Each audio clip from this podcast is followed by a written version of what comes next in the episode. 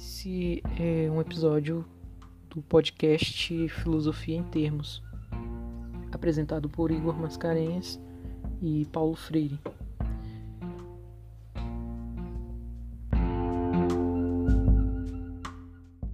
Todo mundo acha que vai ficar milionário, por isso que as pessoas defendem os milionários, porque as pessoas querem ser milionários. então, aí depois ele, ele disse, não, vocês estão se tocando agora que a hora não vai chegar. É agora. Essa semana, não sei se você viu, eu publiquei um, um texto pequeno, assim, acho que umas poucas linhas, na verdade, umas 10 linhas lá no Facebook, né?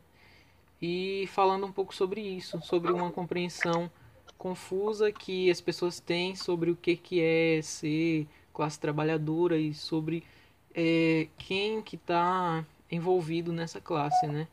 A confusão é o seguinte, quem tem algumas propriedades, né? Quem tem carro, casa, é, tem um emprego bom, enfim, que dá para sobreviver, mas que ainda é parte da classe trabalhadora, se acha numa classe superior, né? Acha que está distante dos pobres e próximos do, do capitalismo. Então, é, há uma compreensão errada e uma crítica infundada a luta anticapitalista quando essas pessoas acham que o anticapitalismo é contra elas, né? Que vai tomar a propriedade delas, vai tomar o pequeno negócio, quando na verdade elas, não. Elas pensam né? que elas são banqueiros. Né? Exatamente. O, o anticapitalismo está lutando com quem está lá no topo da pirâmide, né? Com quem é, faz a máquina rodar, faz de tudo para manter essa, essa exploração da classe trabalhadora. Então essas pessoas é, tenha uma compreensão infundada disso. Eu acho que uma maneira acessível de fazer isso também é com poucas linhas no Facebook. Esses dias eu estava vendo é, um documentário bem, bem simplesinho assim, com, com quadros é, no máximo 240, você não consegue nem colocar uma, uma qualidade superior, está disponível no YouTube, porque foi uma coisa bem simples, gravada na Kurdistão, né? Eu acho que é isso que é da Revolução Curda. É, lá dentro, né, com, com o pessoal de Rojava, as mulheres de Rojava. começar um país, né? Já começaram já? Como é que tá esse negócio aí? Kurdistão, né, isso. Eu não sei, tava na, na luta, tem bandeira e tudo, mas eu acho que ainda não não alcançou essa é, essa possibilidade de ser um país. Foda, eu vi um documentário sobre Rojava especificamente as mulheres de Rojava, que, enfim, tem até grupos de ensino, assim, com, com pessoas que eh, se voluntariaram para ensinar é, ciência, ensinar matemática, ensinar política, enfim, economia, esse tipo de coisa. Eu achei bacana a iniciativa, porque é uma coisa muito, muito local, assim, e bem é, bem fora de ideia de partidos e tal. Eu achei bacana como que foi construída. Por mais que seja num ambiente de guerra, né? Um, uma coisa complicada e tal, mas Sim. tem conseguido se manter firme, sabe? Por anos. Na verdade, Sim. o vídeo que eu vi é de cinco anos atrás e já tava algo bem, bem assentado mesmo, assim. Eu achei bacana. Eu vi aquele o, programa Vice, tá ligado? Vice, fazendo uma matéria nesse, né, no Kurdistão lá. É, e falava também das, das, mulheres que lutavam as batalhas, tinha até imagens de guerra pesado, mas agora eu não lembro como é que a gente chegou nesse assunto.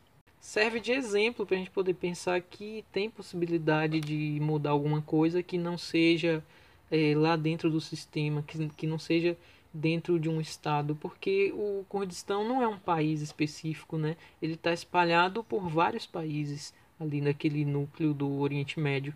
E as pessoas conseguem é. se articular mesmo assim. Mas é, essa também é a trilha do Oriente Médio, né, velho? É porque são muitas tribos e muita história de guerra, velho. E aí você pega uma nação que a nação, o nacionalismo para eles é uma coisa tribal, que às vezes nem tem a ver com a mesma religião muçulmana, é uma coisa tribal mesmo de você ser um vilarejo, aquela parte da, da montanha, por exemplo. Você tá ali 500 anos pastorando, você tem uma guerra com outra galera. Aí os caras vai, fecha tudo e faz um país só. Aí como é que o pessoal aceita, né? Isso, né, O pessoal fica, não, esse pessoal é meu inimigo, ele não vai votar, o outro diz que ele não vai votar. Aí é guerra civil o tempo todo, né? O terrorista sem parar. É muito louco, Mas eu fico pensando como que essa possibilidade de criarem uma nação que perpassa vários países rompe com essa ideia de fronteiras, né? rompe com a ideia de terras, porque é, é, na realidade não existem essas fronteiras, né? a gente que inventa, não, não tinha fronteira nenhuma. As pessoas que foram se, é, se aglutinando em regiões e, enfim, criando por meio da política é, instituições e delimitando fronteiras. Mas as guerras demarcaram muito isso. O que, que são as fronteiras, né? Quando duas culturas é. se encontram ali e, enfim, por meio de batalha e quando chegam em algum tipo de acordo, delimitam daqui para cá é meu, dali para lá é outra, é outra galera, é outra nação, né? Outro estado. Acho que isso é uma coisa bem humana, velho. Eu acho que isso é uma coisa bem humana é, de a partir de, de, culturas gerar diversidades, sentimentos de orgulho e guerra, véio. É uma coisa sempre existiu. Talvez a gente tenha um cessar agora porque a gente tem uma, uma crença, né, que em mapas e a gente tem uma educação dos limites do seu mapa. Mas eu acho que se a gente não tiver essa educação também, a, a questão da guerra volta cada vez mais inflamada, mais do que já é, né? que o leste europeu mesmo, eles não param de brigar nunca, isso daí. É, você pega aqueles países ali, Bielorrússia, Geórgia, tem guerra civil, sem parar, man, sem parar. E vai um tomando um vilarejo do outro, vai tomando e a Rússia vem e rouba ali, como invadiu ali a Ucrânia, o, sul, né? E isso foi agora, man, que eu tava na Índia, 2014, 2013. A, a Rússia, você lembra, né? Que a Rússia invadiu o sul da Ucrânia na Chechênia para tomar é. Tomar aquela região lá. E teve mais recente também, claro que de maneira é, mais pacífica, mas teve também a treta na, na Espanha, né? A galera querendo Sim. separar. É. E é a mesma ideia também, né? Porque se, o que eu já vi assim por alto que eu me lembro, eram dois reinos, né? É, na Idade Média. O reino de Aragão, se eu não me engano, que era da, de Barcelona, e o reino de Madrid, que já foi, uhum. eles, eles já, já eram dois reinos e eles se juntaram. E aí ficou um reino gigantesco. E aí eles invadem em guerra com Barcelona e ganham, ganham de Barcelona, né? Mas você vê que a, até a língua deles é diferente. Mas se você for ver o povo, é um povo muito parecido. Sim. E ali já. A, a, e a Barcelona ali, se você for ver, já é uma parte do norte, que é o, quase o, o norte da, é o noroeste, na verdade, da, da Espanha, que ali vai subindo e já dá ali no sul da França. E o sul da França, as pessoas, se você for ver com o norte da Espanha, aquela região, eles são mesmo pessoas, eh, os mesmos tipos de, de hábitos, né? É, pastoreio, trabalha com hoje em dia com turismo, uma região de muita neve, ou seja, e ali eles já falam outras línguas e outros dialetos, tem o catalão, galego, aranês. E é mais ou menos a mesma coisa do, do Oriente Médio. E aí as pessoas ficam. É, são pequenos grupos né, que não vão reivindicar o país. Aí eles acabam ficando.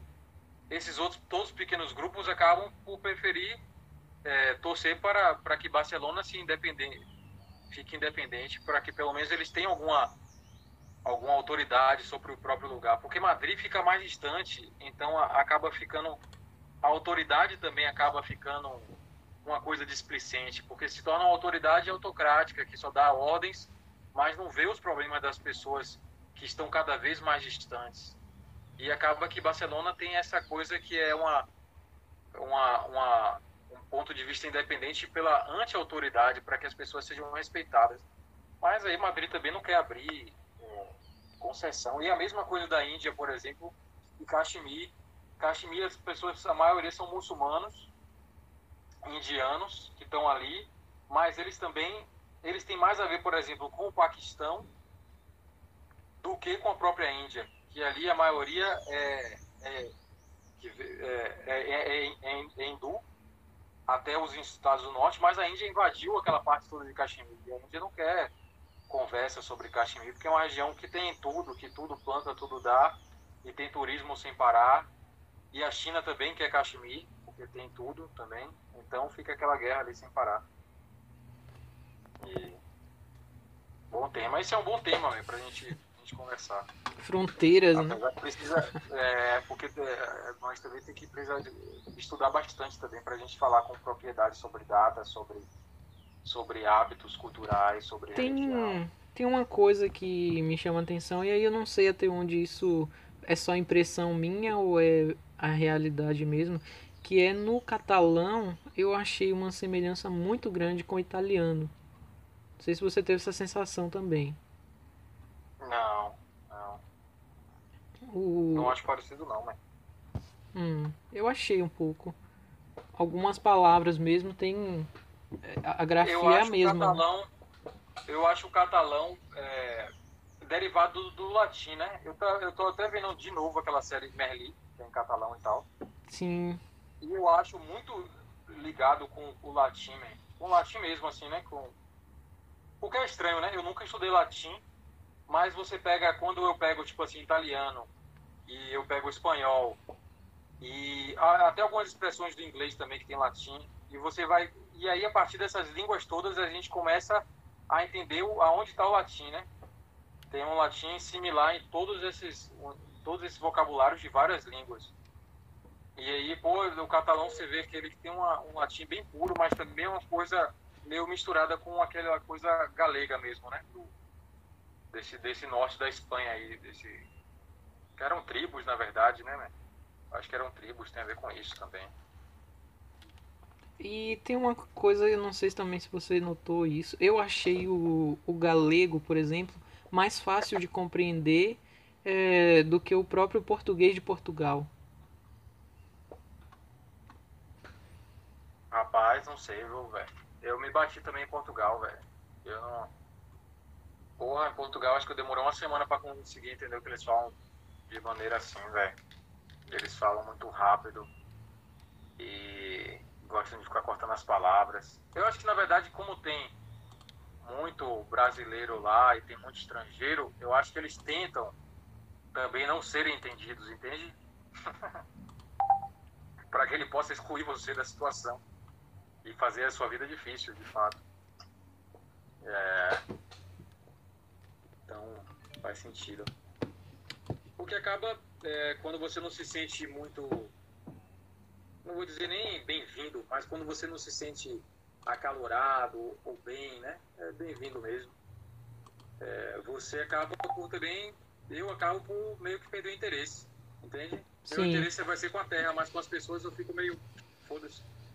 O que foi o contrário, por exemplo, da, da Espanha, velho. Barcelona que eu visitei e todo mundo conversa pra caralho, man. Em qualquer lugar o pessoal tá batendo papo e falando sobre a vida no ônibus, assim, é uma coisa que me lembrou até Minas Gerais, assim.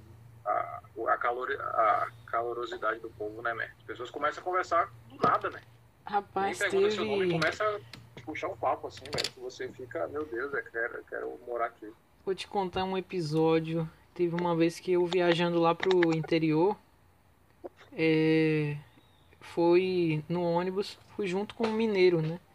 Ele disse que tem família lá também na minha região, na Chapada Diamantina e tal. Aí esse cara puxando conversa e conversa pra caramba, viu? Se você deixar ali, enfim, não acaba nunca a conversa. Ele contou um pouco sobre a história dele, de como ele veio de Minas pra para Paramirim, que é ali perto de, de Livramento e tal. Enfim, ele contou bastante coisa e tipo, a gente só tava sentado junto, ele começou a puxar conversa, é, abriu sim, um biscoito para poder lanchar, a gente lanchou e tal.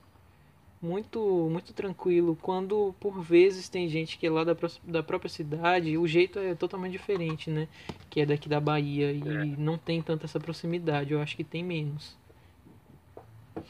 É, eu acho o povo de Minas mais desarmado que a própria Bahia, assim, velho. E eles gostam muito do, dos baianos, né, velho? Eu acho por causa disso que o mineiro eles são mais encabulados e a gente é mais desenrolado nesse sentido. A gente não tem muito encabulado. Não é muito encabulado, não. Mas ao mesmo tempo também eles, eles são mais fáceis de. São menos ressabiados, né? Pra ele todo. O povo é o povo. Começa a conversar em qualquer lugar e falar qualquer coisa e já foi. Mas ainda, né, voltando sobre o tema, o que é filosofia, esse é um tema bem legal, mesmo, porque é, também a gente pode a partir de um papo assim, né? É, e, em falando também, não precisa às vezes é, citar. Agora lembrei de outro tema também que eu falar, ia falar com você. A gente falar o, o, o que a gente pensa da filosofia com as nossas próprias palavras e a partir de um bate-papo ali, é, o mais simples possível, a gente desmistificando para a gente mesmo e ir é, dividindo a essência da, da importância da filosofia, as impressões também que você talvez tenha, é, negativas também. Assim. Às vezes eu penso se a filosofia tinha que existir, né? Eu tenho essa dúvida e essa crença também socrática, entende? Eu entendo Sócrates nesse sentido também, né? É... Se a filosofia... Porque será que a filosofia de fato existe, man? A existência para mim da filosofia é a, é a, existência da própria linguagem. Quando a gente fala a linguagem, a, a gente entende que a linguagem existe. Mas a linguagem tem que existir. A gente pode Bom, ficar em silêncio e fazer tudo também que dá para fazer, né? Eu acho que. Eu acho que, que do ponto de vista da humanidade não tem como não existir. Se não existir. Não tem como não existir. É, se não existir linguagem, não existe humanidade. A gente vai ser só um bando de animais. Né? Eu acho que é, seria essa pegada. Mas aí, quando você faz o debate da própria linguagem, já é um papo de manutenção, né? Porque você, você pode criar. É, também não, também não. Mas majoritariamente manutenção. Porque você cria língua, vou falar, você cria língua. Eu e você, Paulo. Tipo, tribos primitivas humanas você vai criar a língua pedra. Aí você, uh, uh, e você vai pedra. Cria a palavra pela própria repetição. Mas quando você vai falar, ó, oh, Paulo, agora vamos criamos uma língua e vamos conversar sobre a língua que criamos. Você não vai criar outras palavras, porque nesse exercício você só está falando sobre a língua, a língua do passado, da nossa memória. Então, é uma coisa mais de manutenção. Fala assim, ah, agora vamos criar o hífen. Vamos falar que essa conotação aqui é um acento, essa entonação diversos acentos. Então, a, o estudo da linguagem eu acho que tem a ver com a manutenção da língua, da organização da língua. E assim também como o estudo da filosofia. Cara, tem, é... tem um texto que eu acho que a gente pode ler para discutir isso, que eu não li ainda e tenho curiosidade, que é, é o ensaio, o discurso sobre a origem da, das línguas, ou sobre a origem da língua, acho que é isso, que é do Rousseau. É Sim. um texto pequeno até. A gente pode dar uma olhada nele para tentar é, pensar alguma seria coisa. legal, seria legal. Porque, tipo assim, o problema filosófico está na própria realidade, né? Você tem que. Você vê ali uma certa briga, e uma pessoa tem crença emotiva, a outra tem motivações racionais, a outra tem um histórico de vida, e todas elas estão envolvidas no mesmo problema. E você, pela observação, às vezes intuitiva, você entende de onde vem cada perspectiva das pessoas, mas você tem um problema e aí eu acho que surge a filosofia, numa manutenção de um problema que você tem que resolver. Aí você para com as pessoas e fala: galera, temos que debater sobre crenças e temos que debater sobre emoção e razão e dividi-las aqui para que a partir desse material que criarmos e do de, possamos resolver mais é, claramente, rapidamente, eficientemente esse problema, sem gerar os mesmos problemas que geramos ontem. E aí começa a filosofia. Sim, eu acho que tem um pouco disso, mas eu fico pensando assim, eu acho que foi uma das concepções que mais me capturaram assim no sentido de dizer o que é a filosofia. Eh, não que eu acredite estritamente nisso, mas eu acho que o é, sexto empírico foi bem bem é, é. pontual nesse sentido, quando ele diz que tem a ver com, com esse incômodo que, que se sente na alma, né? Enquanto. Por quê? Aí tem que contextualizar também. Sexto uhum. Empírico era um médico, né? E é um incômodo mesmo. Ele resolvia problemas acerca do corpo das pessoas, né? E aí tinham problemas que as pessoas não conseguiam identificar no corpo. E ele dizia: Bom, isso não é nada no, no seu corpo, você está fisicamente bem. É um problema na sua alma, né? No sentido de que é uma inquietação, algo que está te incomodando. E a partir dali ele começa a fazer esses exercícios de, de ceticismo, talvez por muita influência da filosofia antiga mesmo, do, da época dele ou anterior até, que, que vem do Pirro, né? Que é o ceticismo pirrônico, que é a ideia de que você é tocado por um problema e na tentativa de resolver esse problema você busca a ataraxia, que seria esse estado de tranquilidade em que o indivíduo não, não sente esse incômodo, é, não que haja uma resolução do problema, aí é que está a questão, mas que haja uma investigação, né? E aí, enfim, entra na questão dos modos do ceticismo que o, yeah. que o sexto empírico coloca. Eu acho você... que a investigação, o incômodo, é uma coisa que toca todos os seres humanos, né? Que todo mundo tem a faculdade racional. A questão aí é como lidamos, lidamos com o incômodo, né? Aí subdivide em várias pessoas que lidam de diversas maneiras. Uh. Investigam investigam, alguns vão tentar investigar, outros vão fingir que não existe, que eu, infelizmente eu creio que é a maioria das pessoas finge que não existe e passa para a próxima. Aí também está o problema porque a filosofia tem que existir, porque algumas pessoas acham que dá para ser humano fugindo dos problemas. Hum. Eu, não, eu acho que é um exercício que mais cedo ou mais tarde você vai descobrir que não dá para fugir do incômodo.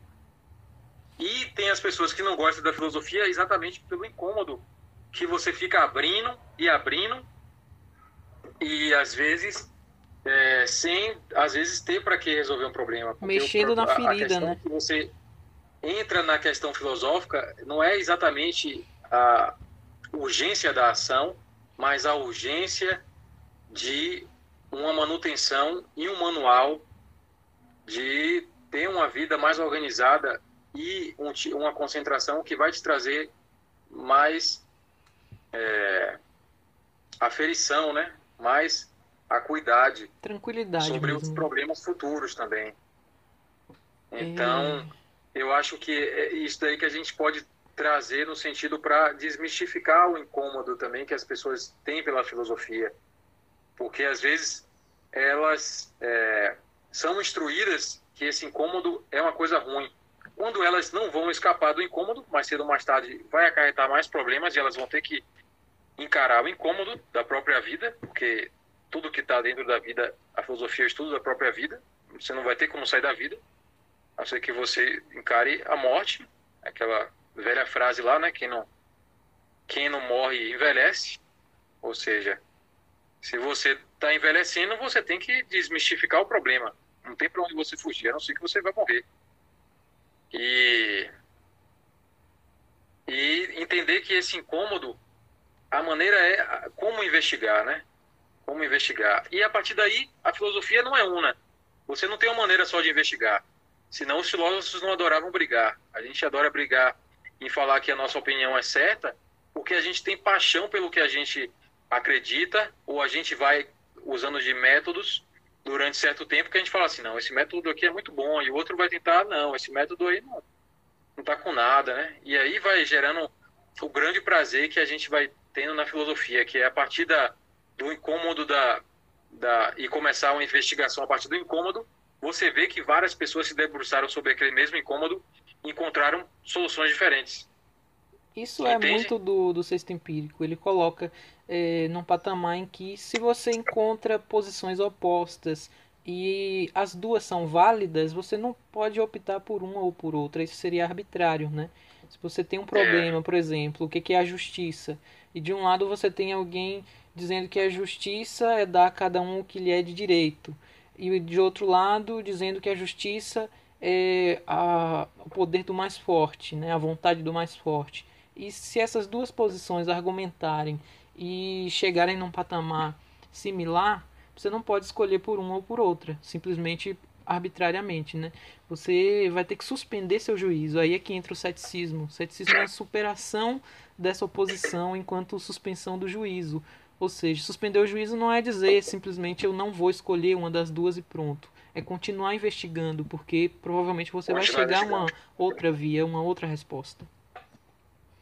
Mas, é, voltando um pouco a essas questões de, é, do tempo da filosofia até, eu acho que, por um lado, é bom a gente pensar o, o agora enquanto ele está no fluxo, né? mas também entender que a filosofia tem, tem seu tempo próprio né? e que ela vai amadurecendo ao longo disso. E eu acho que o Agamben é um ótimo exemplo disso porque ele foi amadurecendo também, né? Por mais que ele tentou forçar ali a defesa da própria tese dele, é, ele é alguém que é repensou Agamben, o filósofo italiano, né? Que está vivo aí pensando sobre pandemia, enfim. Ele e outros, na verdade, mas tem muita gente nesse fluxo de pensamento é, que está acontecendo agora, né?